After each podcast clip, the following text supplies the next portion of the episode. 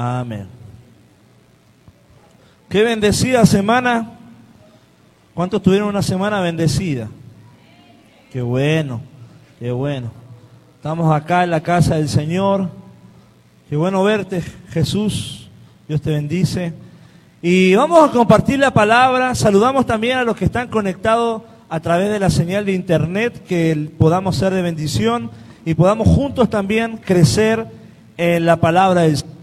Vamos, hoy vamos a hablar un tema que está desde el lunes en mi cabeza, martes que estuve en la radio, el tema que tenemos un Dios de generaciones, un Dios generacional, un Dios que no solamente bendice tu vida, sino que a través de tu obediencia, de tu compromiso, de tu servicio al Rey de Reyes, va a impactar, va a influir, va a tocar, va a trascender a generaciones. ¿Cuántos lo creen? Amén. Y yo quiero que me acompañe la palabra segunda de Samuel 6:11.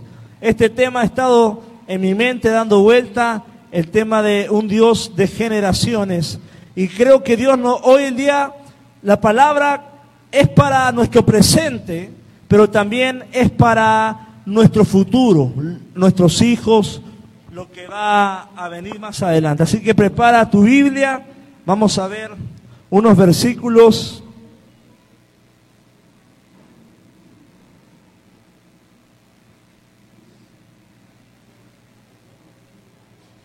Bluetooth connected.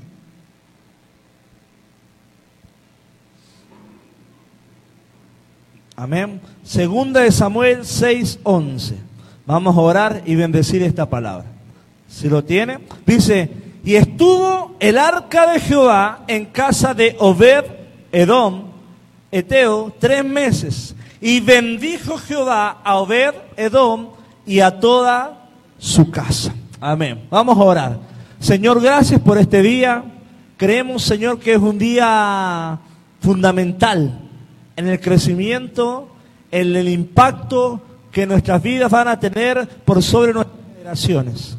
Hoy vas a hablar no solamente a nuestro presente, sino a nuestro futuro. Y vamos a poder, Señor, impactar, Señor, y trascender en el tiempo a través de nuestra obediencia, de nuestro crecer en Cristo. Porque tú eres un Dios de generación. El Dios de Abraham, el Dios de Isaac y el Dios de Jacob, Señor. Creemos, Señor, que hoy vas a, vamos a madurar, vamos a crecer y queremos recibir todo lo del Espíritu. Quita toda distracción y permite abrir nuestros corazones a recibir todo lo que tu Espíritu nos quiera entregar. En el nombre de Jesús, amén. Al leer este versículo, amado, dice, estuvo el arca de Jehová en casa de Obededón, Eteo, tres meses, y bendijo Jehová a Obededón, y ¿qué dice? Y a toda su casa. Cuando hablaba del tema de Dios de generaciones, Dios me traía a la mente a este personaje que no era hebreo, no era israelita, judío, podríamos decir, sino que era, dice, era eteo, o sea, era cananeo, pertenecía no a un linaje sacerdotal, no, una, no al pueblo de Israel, pero por causa de que él honró, valoró y de alguna u otra forma eh, bendijo el arca cuando estuvo en su casa, dice la palabra, si usted lee ese versículo en, su casa, en Samuel, dice que el Señor bendijo su casa y también a todo lo que estaba rodeado acerca de él. O sea, una bendición sobre sus siembras, una bendición en su trabajo, hubo bendición en su salud, pero también a toda su casa. Y cuando dice a toda su casa, en otra versión dice a todas sus generaciones, a los hijos de sus hijos y a los hijos de sus hijos. Eh, tenemos un Dios generacional. Y acá la palabra nos está mostrando que si tú honras, tú sirves, tú obedeces al Señor, cuando el arca, ¿qué significa el arca? El arca es la presencia de Dios. Y Obededón, cuando la presencia de Dios se le presentó y entró en su casa, dijo, no me la pierdo Acá, acá va a haber bendición, acá hay algo especial. Este es el arca del Dios de Israel, este es el arca del Dios de los ejércitos. Y sabemos que el Dios de los ejércitos es poderoso y bendice a los que le aman. Amén. En otro, otro versículo, hablando de Obededón, dice, primera de Crónicas 13, 14, y el arca de Dios estuvo con la familia de Obededón. O sea, no solamente fue Obededón el que, el que honró el arca, sino que el arca, eh, dice acá, y el arca de Dios estuvo con la familia de Obededón. Por la causa de la obediencia de Obededón, la presencia, la unción, la bendición alcanzó su familia. O sea, amado hermano, no es tema del presente tu obediencia, no es tema presente solamente tu devoción, tu servicio, tu amor, tu entrega, tu sacrificio a Dios. Es un tema del futuro. Tú y tu casa servirán al Señor. Estás preparando, estás preparando el camino para las siguientes generaciones, porque acá la palabra dice, y el arca de Dios, la presencia de Dios, la bendición de Dios estuvo con la familia de Obededón. Y yo quiero decirte que si tú estás en Cristo, si tú estás caminando en el Señor, Dios no solamente va a estar con tu vida hasta los 80 o 90 años que vas a vivir, sino que a los hijos a tus hijos y a los hijos de tus hijos. ¿Cuánto dicen amén? Eso es lo que yo estoy viendo en la palabra, el principio, que uno cree y por la, por la, por la fe de uno, de alguna forma directa o indirecta, son bendecidas nuestras generaciones, porque nuestro Dios es un Dios de genera. Wow, cuánto dan gracias al Señor. Eh, Dios es un Dios por tu obediencia, va a ser bendecido tu nieto, tu tataranieto y va a haber una bendición. Dice la palabra en Primera de Crónicas 13, 14, y el arca de Dios estuvo con la familia de Obededón en su casa tres meses. Diga conmigo tres meses.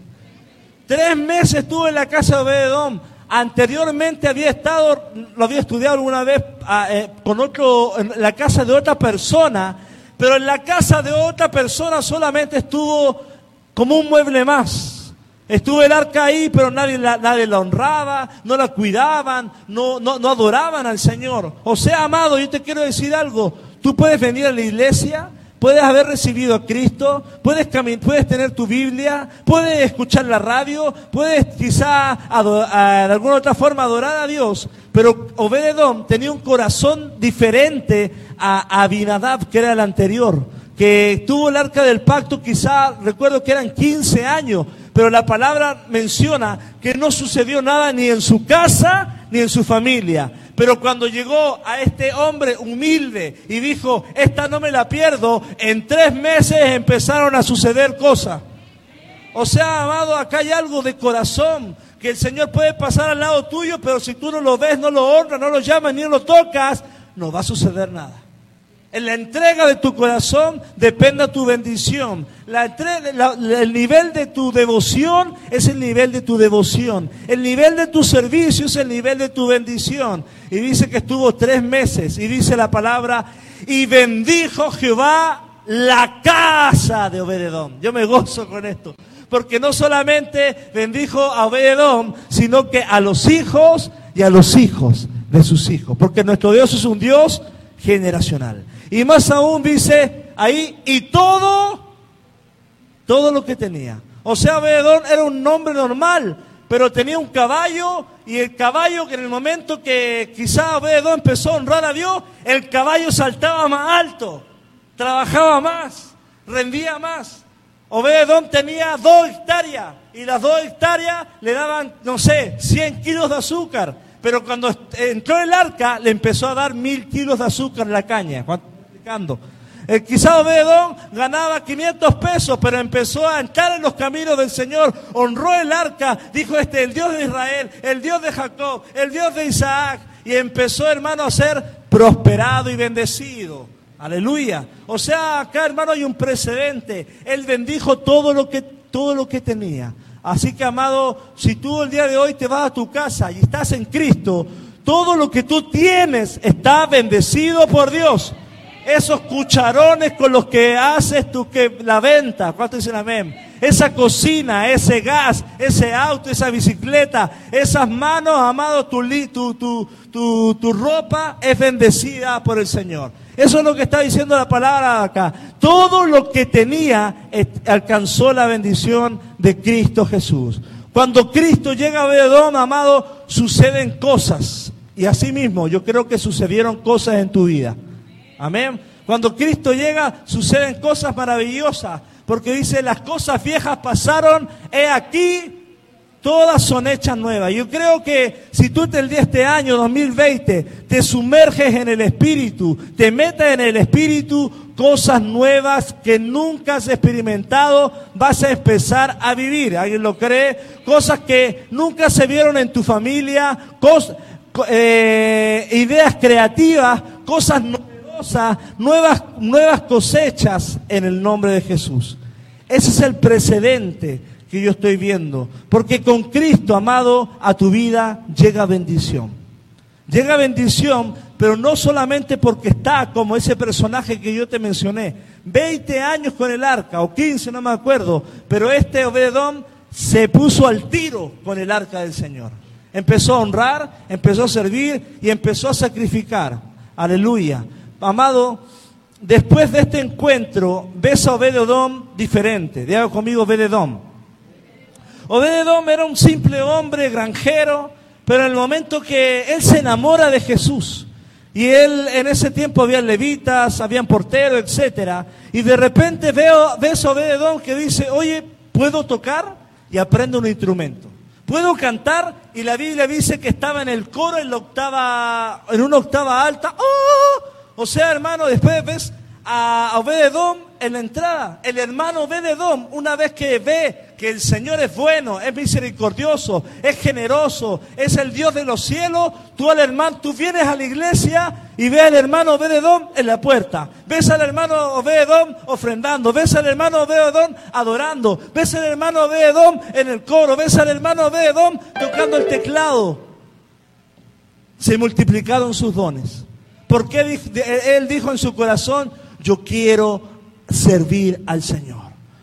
Cosas que nunca quizá empezó a manifestar anteriormente, pero vemos un nuevo precedente. Y los pasos de Obededón, amado, ya no iban al, dios de turno de ese tiempo, que era Dagón o otros dioses amonitas o cananeos, sino que los pasos de él iban a la iglesia, a la casa del Señor. Y dice la palabra, y bendijo Dios todo lo que tenía, ¿quién? Obededón. Y ese todo lo que tenía es que bendijo a sus bienes, y escúcheme bien, el Señor bendijo a los hijos de Obededón.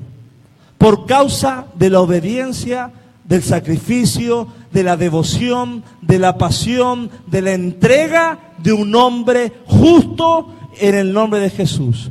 Y cuando dice, y bendijo todo lo que tenía, Obededón oraba por algo y el Señor vendía su, bendecía su oración. ¿Cuántos dicen amén? Obededón decía, quiero ponerme, me gustaría tener esos tenis. Y el Señor bendecía a Obededón. El Señor dice la palabra que todo lo que tenía Obededón, su fe, él tenía una fe para algo y las cosas fluían y corrían porque el Señor bendecía todo lo que tenía Obededón. Y si el día de hoy tú tienes fe, el Señor va a bendecir tu fe y se va a manifestar en lo real. Se va a manifestar en lo real. ¿Qué tienes? Tú dices, capaz, Señor, yo no tengo nada. Si tienes fe, el Señor va a bendecir tu fe, porque el Señor bendice la fe de Obededón y alcanza a generaciones y a generaciones. ¿Cuántos dicen amén? Dios bendice tu fe. Dios bendice tu riesgo me voy a arriesgar a emprender algo. Obededón quería hacer algo y el Señor lo acompañaba, porque la palabra dice, estas señales seguirán a los que creen. Obededón decía el Señor, siento esto en mi corazón y Dios puede el querer como el hacer por su, buena, por, su buen amor y voluntad. Entonces Obededón se llenaba del Espíritu y tomaba riesgos en el Señor y el Señor lo respaldaba daba. ¿Cuántos quieren el respaldo del Señor? Entrégate a Cristo. Entrégate al Espíritu, vive apasionadamente, sirve al Señor, entrégale tu corazón, renuncia a cualquier cosa que te está atando a la amargura, a la pobreza, a la mediocridad y dile Señor, usa mis manos como ver Edom. En el nuevo pacto, amado, encontramos algo. Cuando está Jesús en los evangelios, Mateo, Marcos, Lucas y Juan. Vemos gente que se acerca a Jesús, pero solamente un Jesús que lo quieren como Salvador. Bendíceme, quiero mi milagro, quiero mi multiplicación, quiero quizá que tú me sanes. Y no está mal acercarse a Jesús así, pero amado, es diferente cuando Jesús es Cristo en tu vida. Cuando es Cristo, amado, hay cosas que se revelan. Y Él pasa de ser solamente tu Salvador a ser tu Señor. Diga conmigo, Señor y Salvador. Él no solamente quiere salvarte, Él quiere señorearte. Pero señorearte para qué?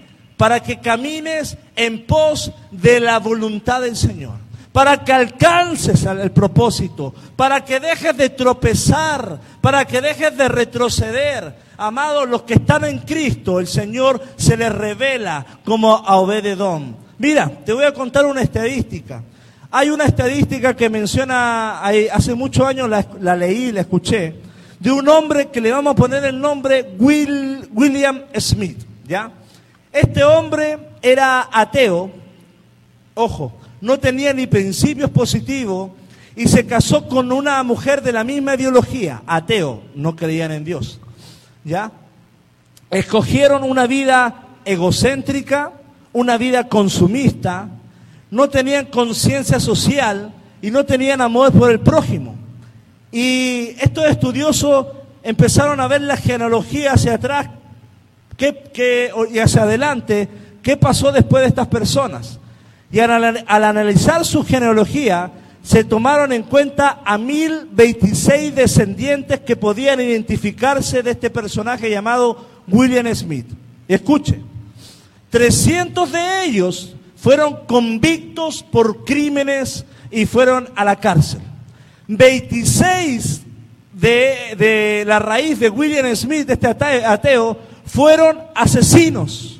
190 mujeres de la genealogía de este William Smith y su esposa fueron dedicadas a la prostitución. 509 descendientes de esta generación fueron alcohólicos y drogadictos. ¿Usted ve un precedente? ¿Ve algo que cuando hay una mata mala, para, para abajo fueron una, una ruina peor? Prostitutas, adictos, eh, delincuentes, asesinos. Pero tomaron otro precedente de un hombre llamado Jonathan Edwards. Este era un ministro evangélico o un hermano como usted, temeroso de Dios y honrado. Se casó con una mujer que compartía la misma ideología y ambos estaban comprometidos con el ¿Ya? Sus valores no eran negociables, ellos amaban a Dios como usted ama al Señor. Amén. Y empezaron a analizar la descendencia de ellos y encontraron 929 personajes. Escuche esto. 430 de ellos fueron ministros cristianos. 314 fueron veteranos de guerra que pelearon por su país. 75 fueron escritores de libros. 86 enseñaron en universidades. Trece llegaron a ser presidentes de alguna de, de estas universidades. Siete de los descendientes de Jonathan fueron miembros del Congreso de su país. Y ojo, tres ocuparon cargos como gobernadores de Estado. Incluso dice la historia que uno fue vicepresidente de la nación. Qué casualidad. Dos puntos de vista. Uno que no cree en Dios y de ahí para abajo está todo eh, desordenado. Pero cuando vemos la vida de Jonathan Edwards, vemos bendición. Vemos gente de bien, gente de impacto, gente que de alguna u otra forma fue influencia a la generación que está más adelante. ¿Y usted qué, cuál de los dos se quiere quedar? Obviamente con una generación de bendición. ¿Cuántos dicen amén? Hace poco mi esposa que es como una profeta para mí porque ¿cuántos creen que Dios no habla a través de la esposa? Amén, o de esposa en tu caso. Hazle caso a tu esposa o a tu esposa. ¿Ya? Ella me decía, tú rompiste cadenas. ¿Por qué? Porque yo me casé. Mi, mi, mi, mamá y mi papá no se casó. Mi abuelito y mi abuelita no se casaron. Mi bisabuelo y mi bisabuela tampoco se casaron. Entonces yo entré a Cristo y yo me casé. ¿Cuántos dicen amén? Rompí una cadena, una maldición, podríamos decir. Y también ella en otra ocasión me dijo, rompiste otra cadena. ¿Cuál? Asentaste a tu hija. Claro, yo no lo veía, vamos a poner nomás, hay que ponerse ahí. Y cuando la asentamos, claro, a mí mi papá no me asentó, a mi mamá no la asentaron y a mi, a mi abuela tampoco la asentaron. O sea, hay una maldición generacional. Y yo soy el eslabón para la gloria de Dios que el Señor decidió romper todas esas cadenas. Y usted va a ser el encargado de romper quizás cadenas en su vida. Pero para romper, amado, usted tiene que ser valiente, tiene que tener capacidad de aguante, tiene que tener compromiso, entrega, llorar, raspar rodillas, lo van a atacar, le van a romper las cadenas, le van a mover la cama de noche, pero usted se va a mantener de pie, no solamente por usted, sino por sus generaciones. ¿Sí me voy explicando? Otra cosa que me decía, mi mamá cuando me tuvo, me tuvo en urgencia, no, no tengo nada malo con urgencia cuando tú, nació mi abuela, nació mi casa. Y yo, cuando estaban naciendo Isabela y Elisa, estaba en un hospital. ¿Qué pasó? ¿Fue suerte o fue bendición? Fue bendición. Ay, qué suertudo el pastor. No, hermano, yo ahí me, yo veía el lugar donde estamos. gloria a Dios. Que me vio y que me viera. No, no, no me la cree, hermano. Tú ahora me ves todo peinado y todo, pero yo andaba ahí Ahí uno más, ¿verdad?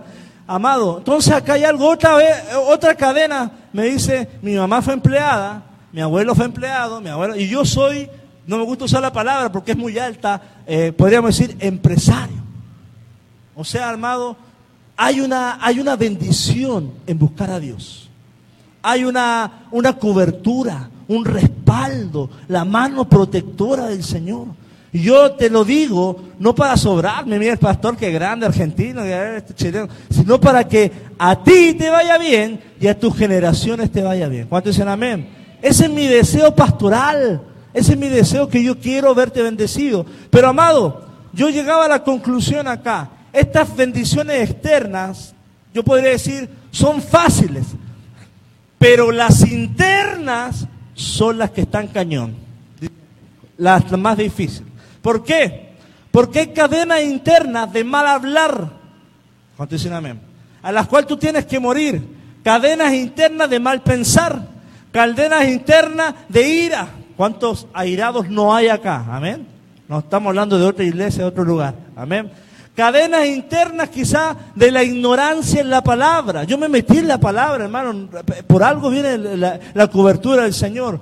Cadenas internas por la altivez usted conociera a mi abuelo. Ay, no. Soy Leopoldo Marabolío, y aquí ganaba en dólares en los 1970, andaba en un, en un Ford Falcon ahí de todo ritmo, etcétera. Había una altivez y esas cosas, quizá usted no las ve, pero yo batallo con esas cosas. Yo tengo que renunciar, hacer morir y ser un siervo humilde para el Señor. Amén. Fortalezas mentales, la depresión, Tú puedes ser bendecido externamente, pero cargas una depresión de maldición generacional. Tu abuela era depresiva, tu mamá era depresiva y quizá tú estás sufriendo depresión. Y las cadenas internas, amado, son más difíciles de romper que las externas. ¿Cuántos dicen amén?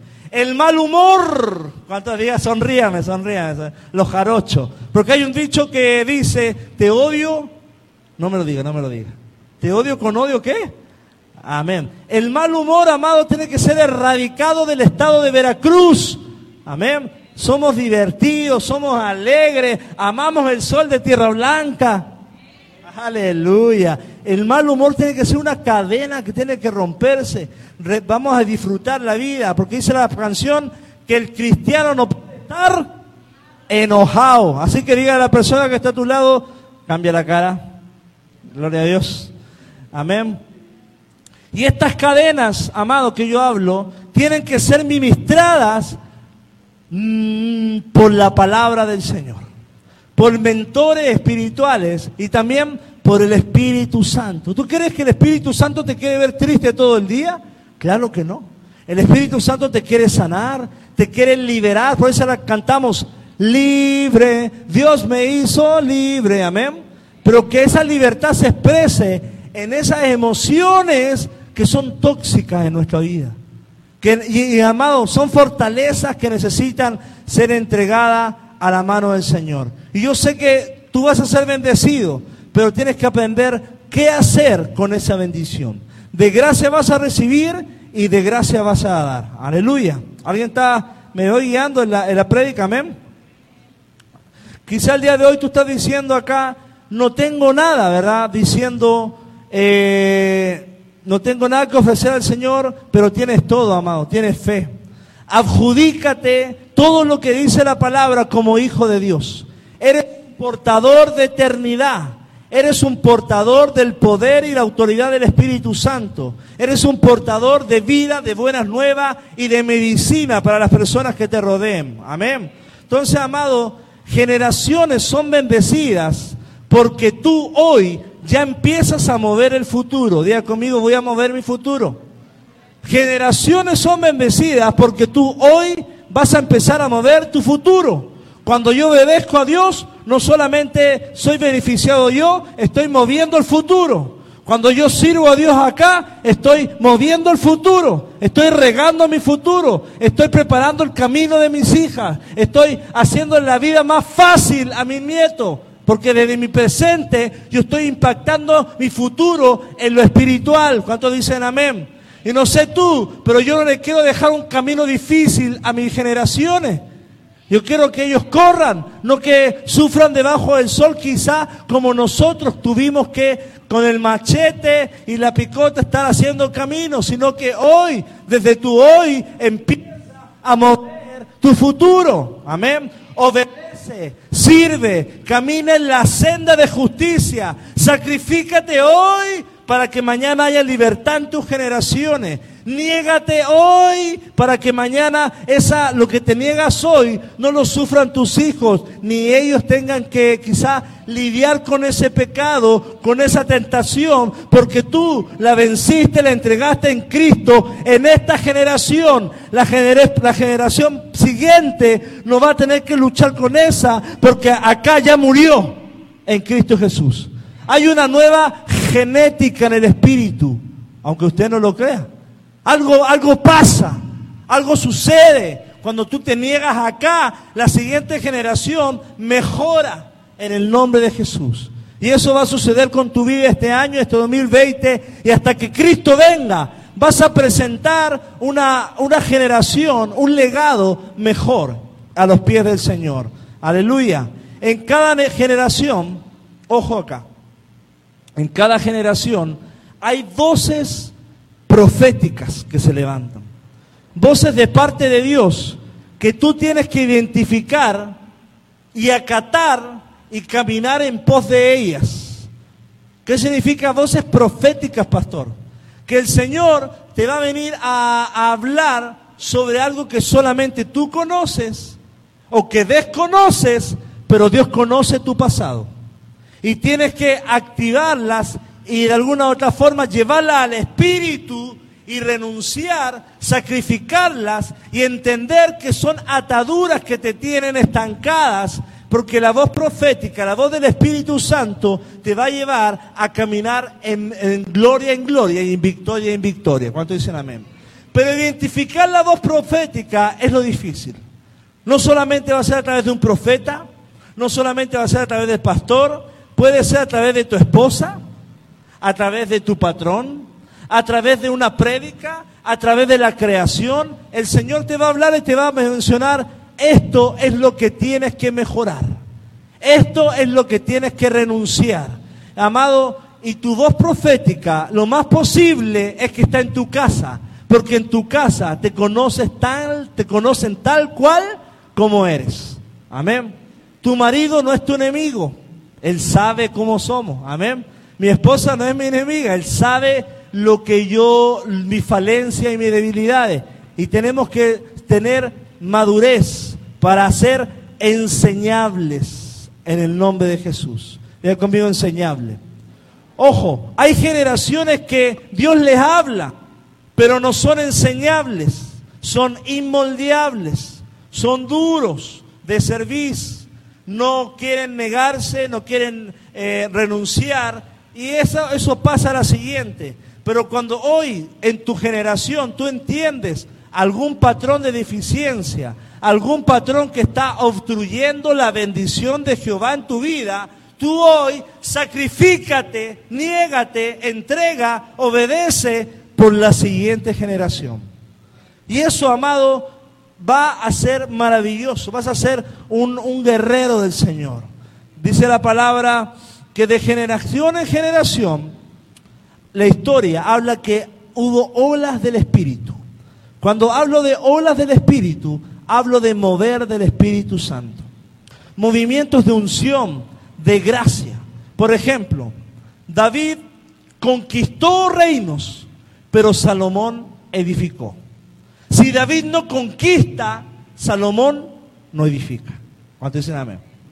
Si tú no conquistas, tu siguiente generación va a tener que conquistar lo que tú tuviste que haber conquistado, o quizás que tu abuelo tuvo que haber conquistado, y así se va, aplazando las bendiciones y la búsqueda y la pasión por Dios de generación en generación. Así que tú este año, amado, tienes que conquistar cosas en tu corazón. Y no hablo de solamente cosas exteriores, conquistar tu corazón, conquistar tu ira, conquistar tu mal humor, conquistar quizá tu altivez, conquistar quizá muchas cosas que tienen que ser entregadas a los pies del Espíritu Santo.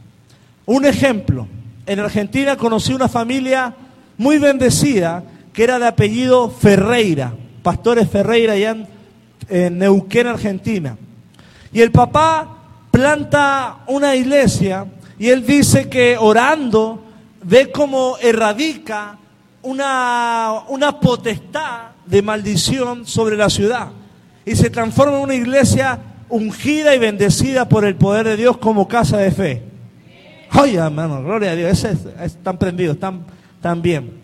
Y este papá se pone en la brecha, ora, entra a, las cosas del Espíritu. Y yo conozco a sus hijos. Sus hijos entran al instituto y dicen, pasa la lista, tanto Ferreira, y le ¿tu papá es el señor Ferreira? Ah, había como un, los Ferreira, yo decía, ¿quiénes son estos?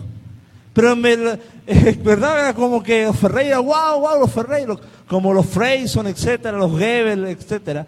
Y claro, uno empieza a hablar con el muchacho bien humilde, etcétera, pero en una ocasión lo acompaño a predicar. Se paraba y había una unción ya. No tenía ni que predicar, ya había un ambiente de, gloria. Él, él, a él ya lo invitaban a predicar a otros lados, inclusive su papá sembró y, se entregó a Cristo de una manera desbordante y todos sus hijos están sirviendo en el ministerio.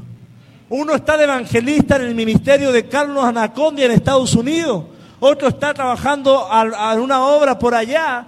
Y Walter, yo le preguntaba, y él mencionaba como testimonio, que él en la noche se levantaba y de repente escuchaba algo y se acercaba y dice que de noche él escuchaba orar a su papá en lenguas.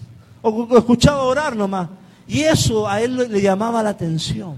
Porque la senda y los principios, el ejemplo que le mostraba su papá era ir a los pies de Cristo. Ahora la pregunta es, ¿qué nosotros vamos a entregarle a la siguiente generación? ¿Cuál va a ser nuestra, nuestra pantalla, nuestro ejemplo, nuestra muestra? Entonces, amado, tenemos que facilitarle la vida a las siguientes generaciones. ¿Cuántos dicen amén? ¿Qué queremos dejar a las siguientes generaciones? ¿Solamente un conocimiento de quién es Jesús o un Cristo revelado? Ojo lo que te dije. ¿Un conocimiento solo de Jesús o un Cristo revelado? A Jesús, amado, todos lo conocen. Todos saben quién es Jesús. Pero la revelación del Cristo revelado es diferente es tener un encuentro con el Espíritu Santo. Es tener un encuentro con la presencia de Dios. Así como lo tuviste tú en algún momento. ¿Alguien ha tenido un encuentro con Cristo? A tus hijos llevarlo, llorar, Señor, envuélvelo en un momento para que eso que yo sentí lo viva Él en el nombre del Señor. No solamente llenarlos de conocimiento de quién es Jesús, sino que a ellos se les revele Cristo, porque la salvación es personal. Aleluya. Amado, no solamente tienes que enseñarle un yo iba a la iglesia, sino yo estaba en Cristo. ¿Cuántos dicen amén? Ah, mi mamá iba a la iglesia. No, que digan, no, mi mamá estaba plantada en Cristo Jesús. No, es solamente, no era solamente una religión, era una devoción, una pasión, una entrega, amado. Engendrar del Espíritu es algo, es un desafío.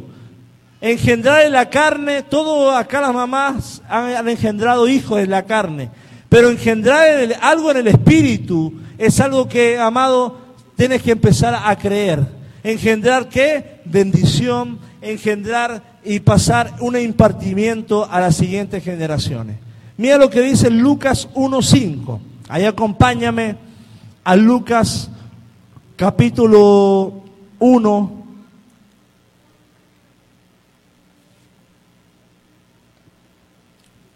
Versículo 5. Amén. Dice, Hubo en los días de Herodes, rey de Judea, un sacerdote llamado Zacarías, del grupo de Abías, y su esposa era de las hijas de Aarón, y se llamaba Elizabeth. Y ambos eran justos delante de Dios y andaban irreprensibles en todos los mandamientos y estatutos del Señor, pero no tenían hijos, porque Elizabeth era estéril y ambos ya de edad avanzada. Entonces tenemos una familia, Zacarías y Elizabeth. Ellos son los padres de Juan el Bautista. Hasta este momento dice la palabra que son estéril, que son justos, que aman a Dios. No hay nadie como ellos, que son edad avanzada, pero no ha sucedido nada. Han servido al Señor, han estado plantados en su iglesia local, se han discipulado, han predicado la palabra, han engendrado hijos espirituales, han sido fieles al Señor en todo este tiempo, pero empiezan a suceder cosas. Esta es una familia y Dios elige esta familia para qué? Para que den a luz a un reformador de la iglesia de Cristo en esa temporada, llamado el primer predicador del Nuevo Testamento, Juan el Bautista. No por casualidad nace Juan en el vientre de Elizabeth y como padre Zacarías. Eran unos padres que tenían principio, que conocían a Dios, que vivían en la casa de Dios, que estaban entregados al Señor de una manera eh, sincera y honesta, amado. Y es por eso que el Señor elige engendrar bendición en el vientre de esa familia. Y si tú sirves al Señor como Zacarías y Elizabeth, el Señor está buscando a quien lo embarazo de una bendición. No solamente tener hijos, sino de un proyecto. ¿A quién le doy este proyecto de creer en algo? ¿A quién? El Señor anda buscando a un justo y a un temeroso. Y espero que el Señor en esa lupa de buscar te encuentre a ti. ¿Cuánto dice amor? Y el Señor anda buscando gente así para depositar algo del Espíritu que va a ser de bendición a tu, a tu vida, a tu generación, a tu familia. ¿Cuánto dicen amén? O sea, el Señor no derrama bendiciones por derramar, no derrama unción por derramar, no derrama su oro y su plata por derramar, sino que el Señor derrama sobre aquellos que se mantienen fieles, de aquellos que aman a Dios, de aquellos que sirven con pasión al Señor, como Elizabeth y Zacarías. ¿Cuántos dicen yo quiero ser como uno de ellos? Son un precedente de la bendición de Dios. Entonces, amado, eh, ellos traen a este reformador llamado Juan el Bautista. Esa familia, amado, tenía lo necesario para criar un hombre que amara a Dios como Juan el Bautista, con un carácter firme frente a los fariseos frente a los saduceos, frente a los herodianos y ponerse a predicar, aunque como murió le cortaron la cabeza. Pero él sabía que estaba qué? Haciendo la voluntad de Dios. O sea, amado, tú tienes que ser un padre y una mamá que imparta a sus hijos temor de Dios, que a donde vayan ellos no se dobleguen ante las ideologías del mundo, sino que se mantengan de pie y puedan solamente arrodillarse ante el Rey de Reyes y Señor de Señores. Que no lidien, que no negocien, que no, amado, hagan alianzas con el mundo, sino que a través de tu fe, de tu credibilidad, de lo que tú portas, puedas transmitir a tu siguiente generación un carácter como el que transmitió Elizabeth y Zacarías. ¿A quién? A Juan el Bautista. Necesitamos reformadores de la palabra. ¿Cuántos dicen amén?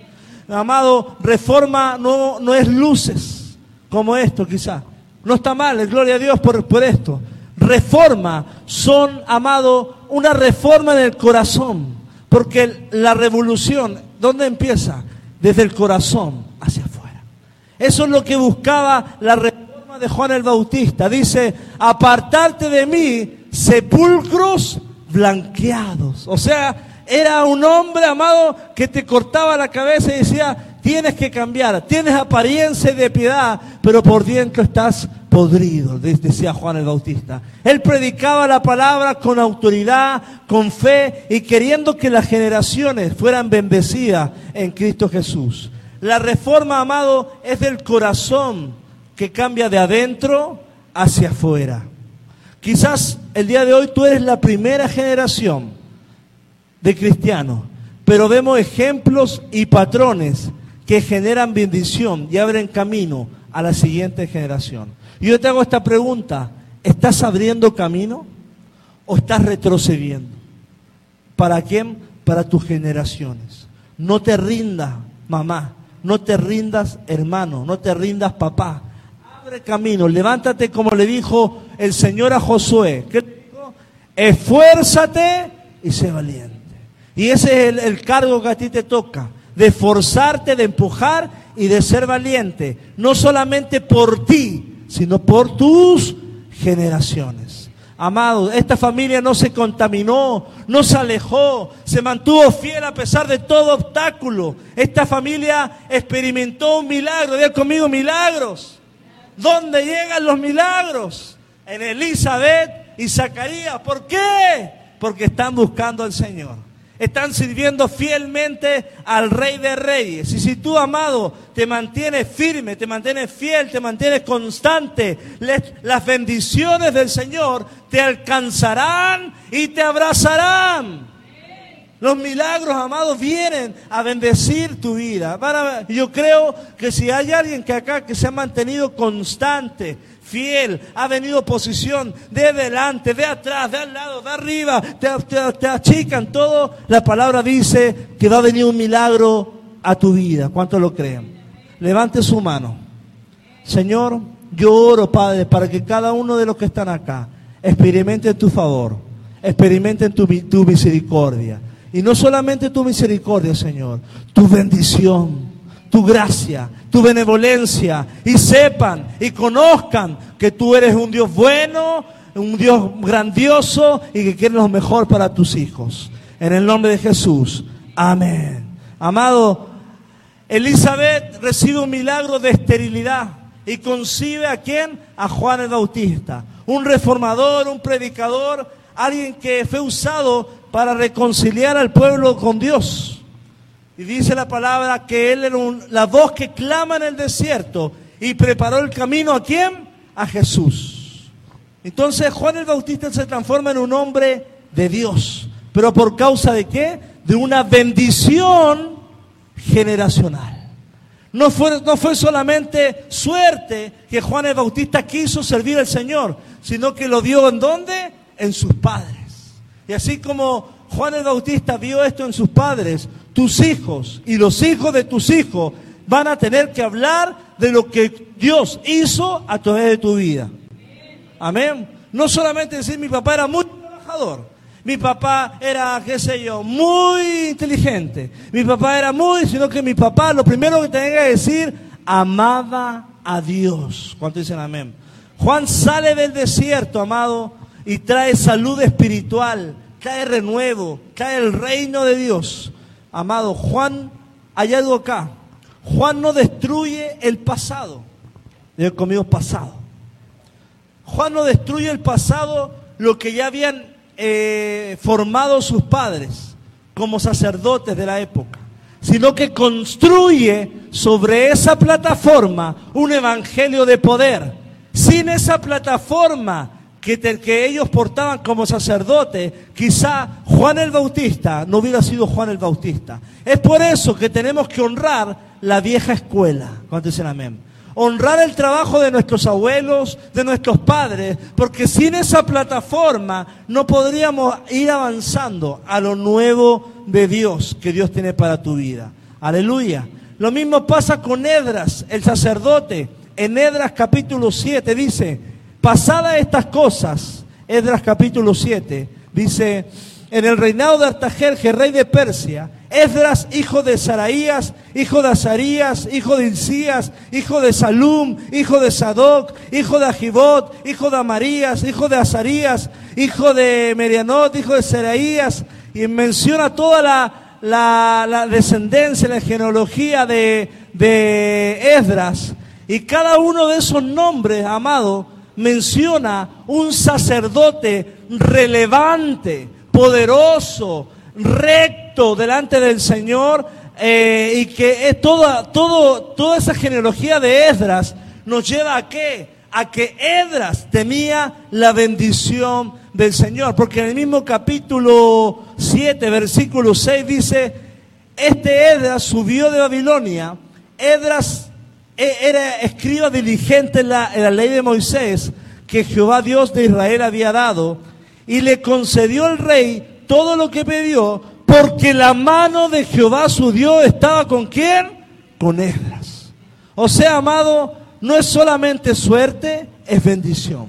Es bendición que acarreaba Esdras un peso de gloria.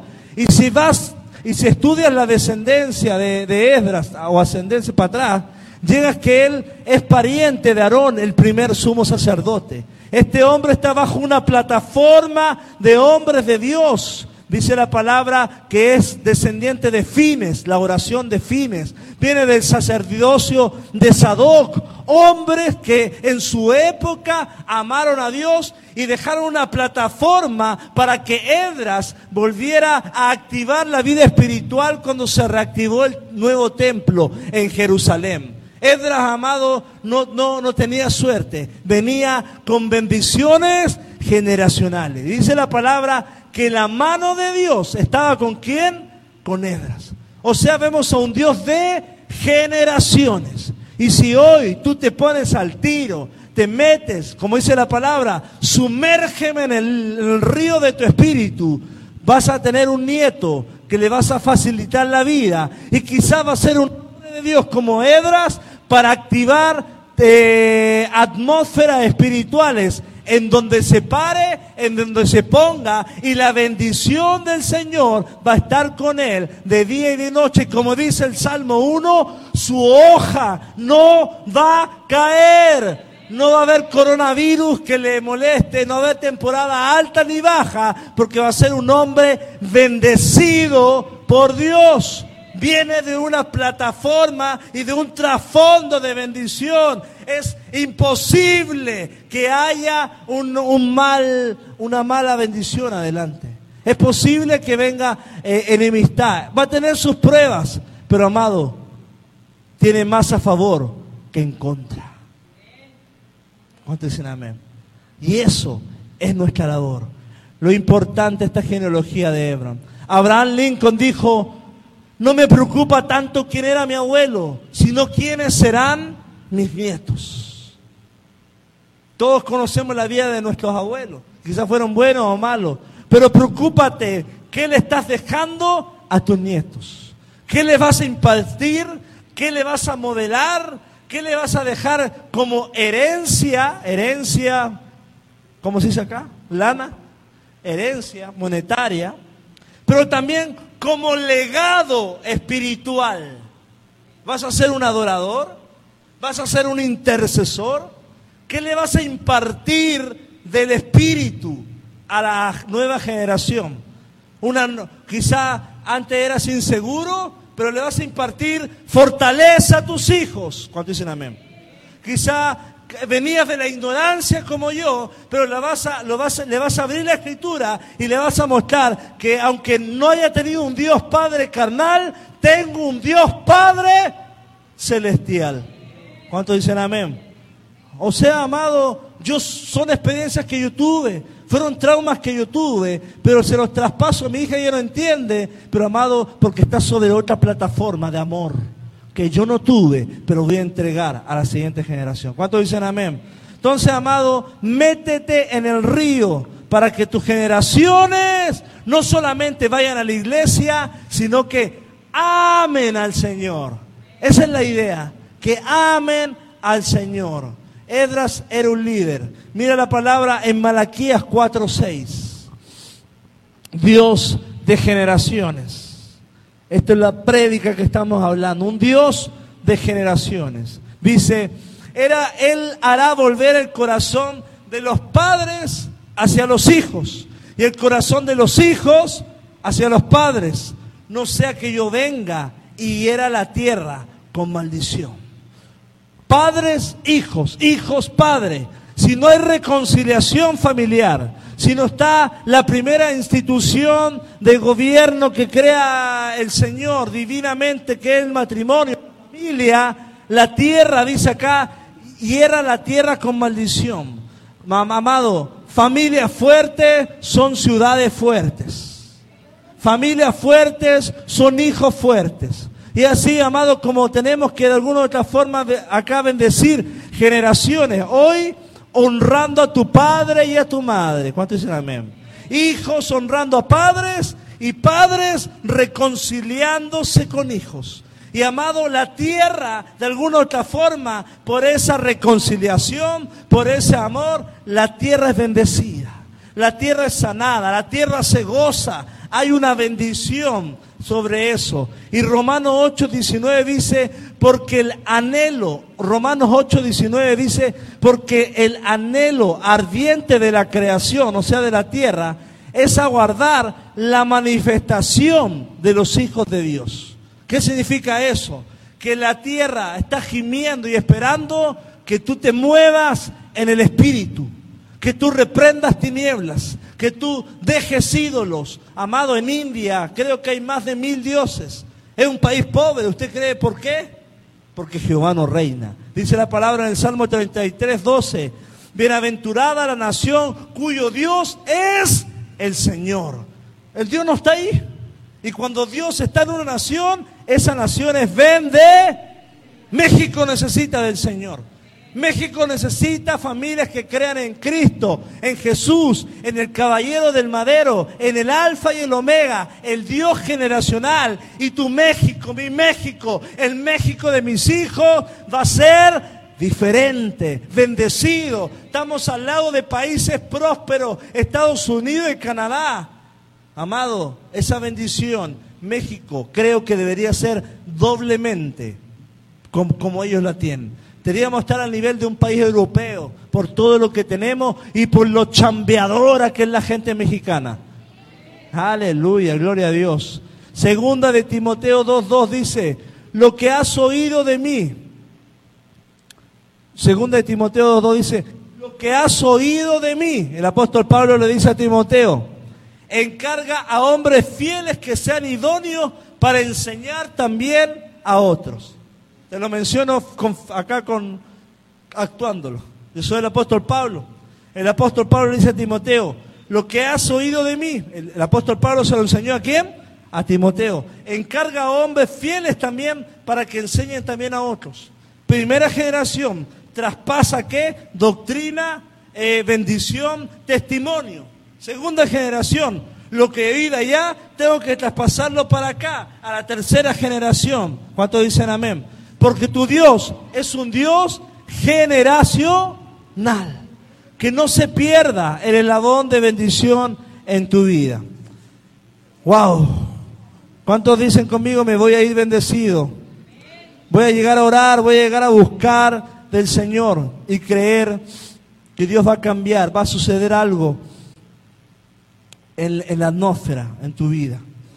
Para terminar, con este tema. Es una serie. Voy a predicar casi tres veces del mismo tema, pero de una manera diferente. Deuteronomio 1.11. Prepárese porque vamos a orar, vamos a orar al Señor.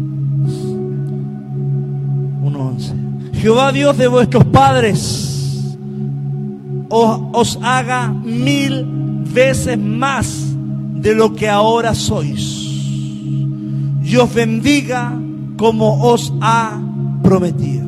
Generacional. Jehová el Dios de, tus padres, o sea, generacional, os haga mil veces más de lo que ahora sois y os bendiga como os ha prometido. Hay bendiciones que recibí yo, pero quizá yo no las, no, no las voy a ver, pero las guardé, las creí y las transmití. Y quizá las van a ver mis hijos, pero si yo las guardé, las creí y las celebré y las imparto y las enseño y le digo, en el año 2012 Dios me dijo en Argentina que mi descendencia correrá por las naciones. Y yo no lo di, mis hijos, yo se lo transmito, ellos lo van, a, lo, van a tener que de alguna otra forma cargar con esa profecía hasta que la vean ellos. Si no la ven ellos, tienes que transmitirla hasta cuál? Hasta la siguiente generación. No hay palabra muerta en Cristo. Hay cosas que tú recibiste y tienes que anotar y anotársela y que se vaya ese papelito de generación en generación. O capaz que lo vives tú. Lo que sembraste hoy, lo vas a cosechar hoy. O quizás lo vas a cosechar mañana. Pero sí o sí, lo vas a cosechar. ¿Cuánto dicen amén? Deuteronomio 7:9 dice la, la Biblia. Conoce pues que Jehová tu Dios es Dios fiel, que guarda el pacto y la misericordia a los que aman y guardan sus mandamientos. ¿Si lo está leyendo conmigo? Deuteronomio 7:9. Conoce pues, conoce a Jehová. Dios es Dios y tu Dios es un Dios fiel y que guarde el pacto y la misericordia. Y acá está la prioridad de todo. A los que aman y guardan sus mandamientos.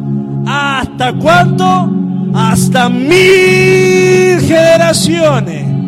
Yo no sé eso, pero si el día de hoy tú estás amando y guardando sus mandamientos de una forma u otra, mil generaciones están siendo afectadas en el futuro por causa de tu obediencia en el presente. ¿Alguien lo recibe? ¡Wow! Tu sacrificio hoy es para mil generaciones. Tu obediencia hoy es para mil generaciones. Amén. Tú quizá, tu, quizá tu escasez hoy, pero tu adoración hoy está alcanzando a cuánto? A mil generaciones. Yo sufrí de pan. Yo no tuve los tenis que quería. Pero amados, quizá mil generaciones van a ser bendecidas. Yo hoy estoy renunciando a cosas que me cuestan. Pero las siguientes las estoy dejando para que ellos luchen por otras que yo no conozco. Cuando dicen amén. Deuteronomio 7:9. Josué 24:15. Gloria a Dios. Esto también va para los hermanos que están conectados. Josué 24:15. Y si mal os parece servir a Jehová, escogeos hoy a quien sirváis. Si a los dioses a quienes sirvieron vuestros padres cuando estuvieron al otro lado del río, o a los dioses de los amorreos en cuya tierra habitáis. Pero yo y mi casa serviremos a Jehová. Me encanta este capítulo porque está diciendo, en otras palabras, y si mal os parece servir a Jehová, en otra, en otra versión o en otra traducción, podría decir, ustedes deciden trazar su futuro en sirves. Tú trazas tu futuro en pos de quién sirves. En dónde está tu fe, ahí está tu futuro. Si crees en Buda, tu futuro está ahí porque Buda está en la tumba. Si crees en Mahoma, tu futuro está ahí porque Mahoma está en la, tumba. Si crees en Mahoma, en Mahatma Tu futuro está ahí porque está en la tumba. Pero si tu futuro está, tu fe en Jesucristo, Jesucristo resucitó y está sentado a la diestra del Padre. Y tu futuro está en Cristo y tu eternidad está en el cielo. ¿Sí me voy explicando? ¿Dónde? No sé tú, pero yo y mi casa se nos vamos a la iglesia. Vamos a servir al Señor.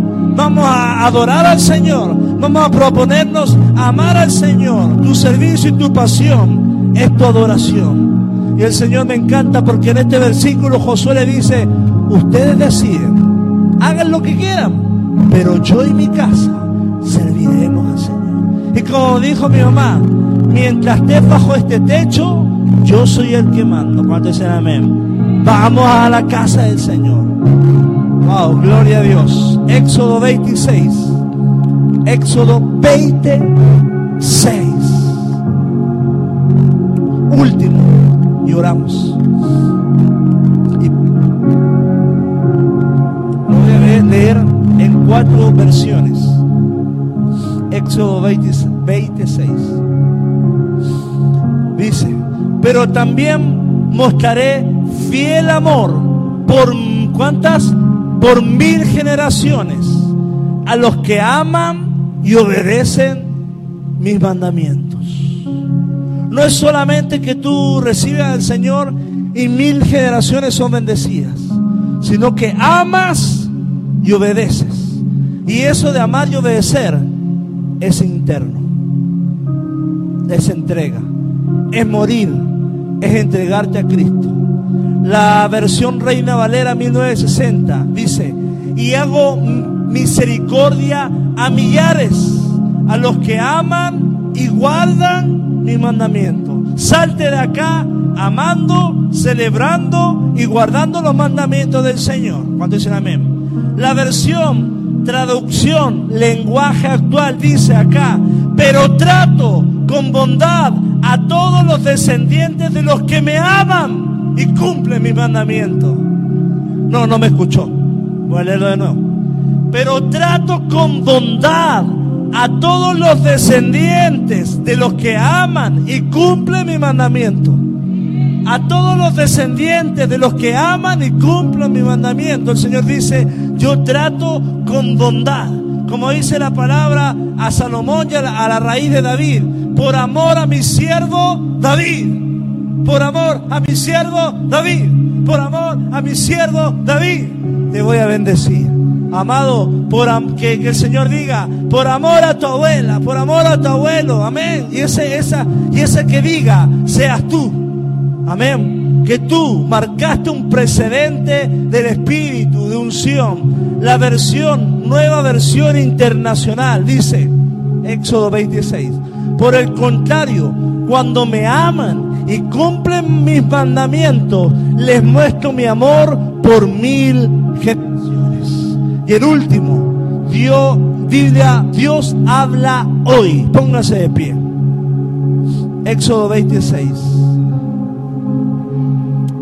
Éxodo 26, versión Dios habla hoy, dice, pero que trato con amor por mil generaciones a los que aman y cumplen mi mandamiento. Una y otra vez, a los que Él trata bien, Él trata con bondad, Él trata con misericordia, Él bendice, Él alcanza por tu fe en el pasado, va a bendecir al futuro. Y aun cuando tú partas de este mundo, esa cobertura, esas oraciones que plantaste van a alcanzar a, los, a tus hijos y a los hijos de tus hijos, porque tu fe, amado, estaba cubierta por Dios. Tu, oración estaba guiada por el Espíritu y está, trasciende geografía y trasciende temporalidad. Geografía es que yo puedo orar aquí y si mi hija está en Tijuana, desde aquí la cubro.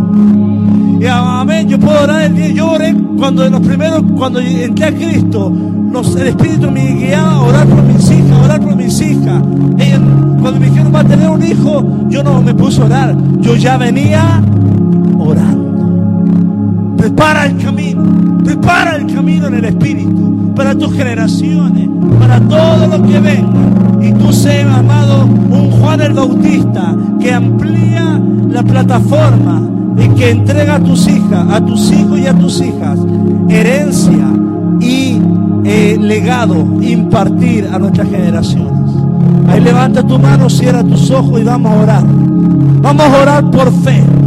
Vamos a orar por fe y vamos a empezar a orar por nuestras generaciones.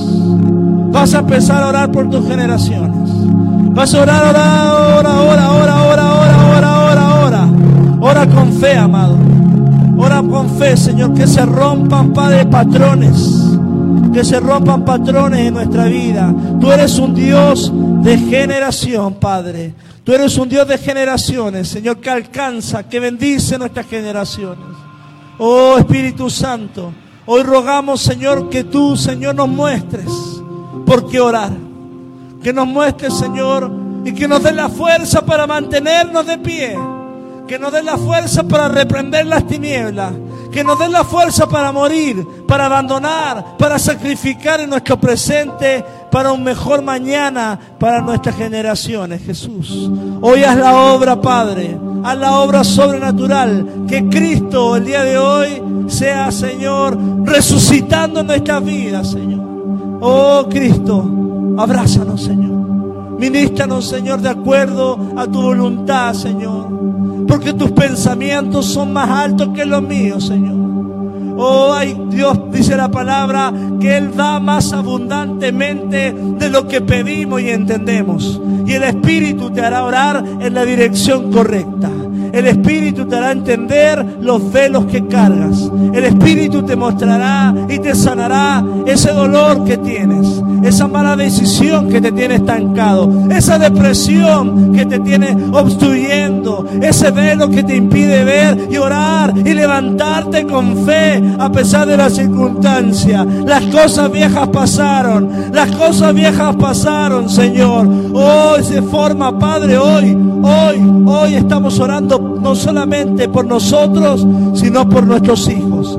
Bendice sus esposas, sus esposos. Bendice sus trabajos en el futuro, Padre. Ayúdanos a entregarle un mejor México. Ayúdanos a entregarle una educación digna. Ayúdanos, Señor, a, a potenciar sus dones para que puedan ellos eh, servirte en tu casa. Que ellos amen tu presencia. Que ellos caminan y corran a los pies de Jesús. Padre, enamóralos de ti, Señor. Que ellos puedan ver la benevolencia y la bendición de Jehová sobre nosotros, Señor. Aleluya. Hoy levantamos, Señor, fe. Bendecimos, Señor. Alaba al Señor en este momento. Alaba al Señor. Ora, ora, ora al Señor. Creo que ya hay algo que tiene que romperse en este momento. Ora, ora al Señor. Di el nombre de tu Hijo. Si lo tienes al lado, ora por Él. Profetízale.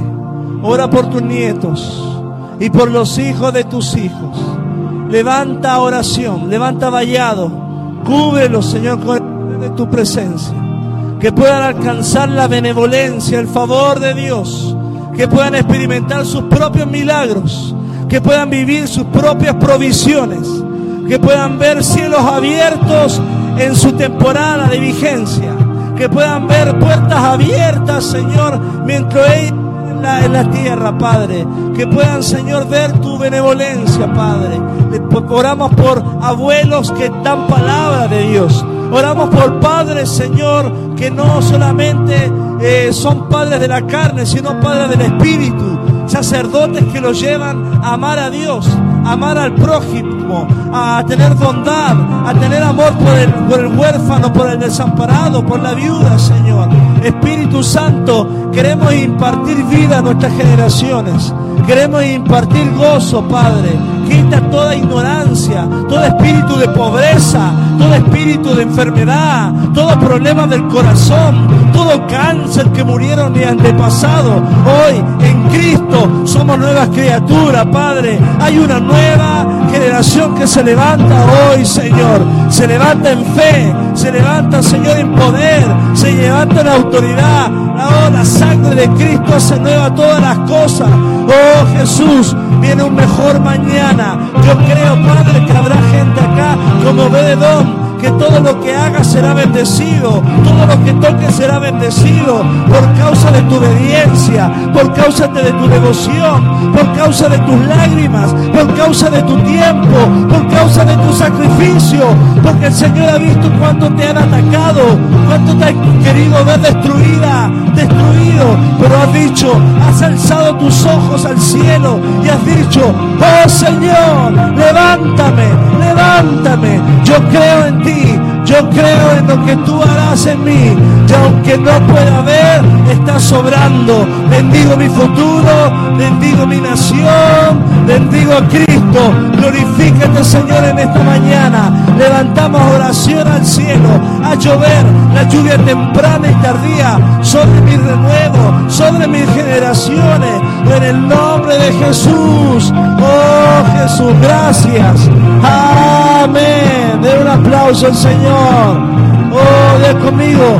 Mi casa y yo serviremos al Señor. Mi casa y yo serviremos al Señor. Declárelo. Mi casa y yo serviremos al Señor. Aleluya. Amén. Den un abrazo a la persona que está a su lado. Saluda, le diga Dios te bendice. Cree, cree, guarda, riega, siembra en el Espíritu del Señor. Amén. Bendecimos a los hermanos que están conectados en internet. Les mandamos un abrazo. Que Dios te bendiga. Y acá estamos en casa de fe para servirte. Gloria a Dios. Amén. Puede sentarse, hermano.